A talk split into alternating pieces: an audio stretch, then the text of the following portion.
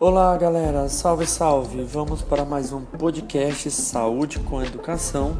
Meu nome é Eduardo Andrade e hoje vamos iniciar uma série de episódios para tentar explicar como a ventilação mecânica consegue insuflar o pulmão.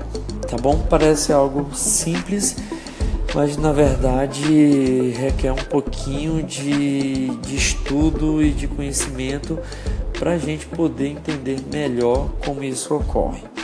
E para isso é necessário que é, a gente consiga compreender alguns conceitos relacionados à física, ou seja, conceitos estes relacionados à pressão, fluxo e volume. Bom, pressão é definido segundo a física como sendo força dividido pela área. Né?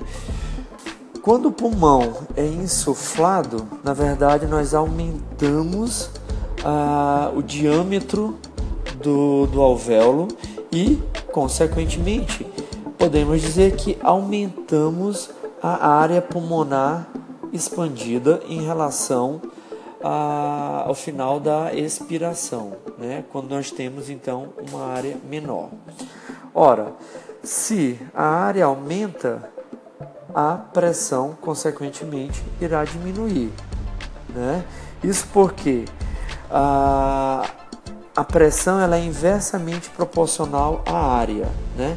Isso, então, no, nos remete a dizer que toda vez que inspiramos, a área aumenta e a pressão alveolar diminui. E isso é, é, é bem é, é conhecido e podemos dizer que é uma verdade. A outra variável é o fluxo, tá bom?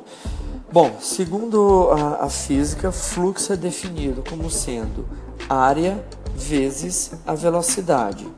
Ou seja, quanto maior a área e quanto maior a velocidade, maior será o fluxo. E o inverso disso também é verdade. Quanto menor a área e quanto menor a velocidade, menor o fluxo. Ou seja, na verdade, o fluxo ele, ele tem uma relação inversamente proporcional com o tempo, né? E aí, quando eu falo de tempo, eu tenho que me referir principalmente ao tempo inspiratório, que nós iremos falar mais adiante quando estivermos falando sobre ventilação mecânica. Ou seja, quanto maior o tempo inspiratório, menor será o fluxo. E quanto menor o tempo inspiratório, maior será o fluxo. Tá bom? E volume é a quantidade de ar né, que eu vou conseguir é, insuflar o pulmão, seja ele através de pressão negativa, que é a respiração fisiológica, ou seja ele através de pressão positiva, que é o que vai ocorrer com a ventilação mecânica. Beleza, galera? Para mais conteúdo, visite o meu blog duduandrade.com.br. Valeu e até mais.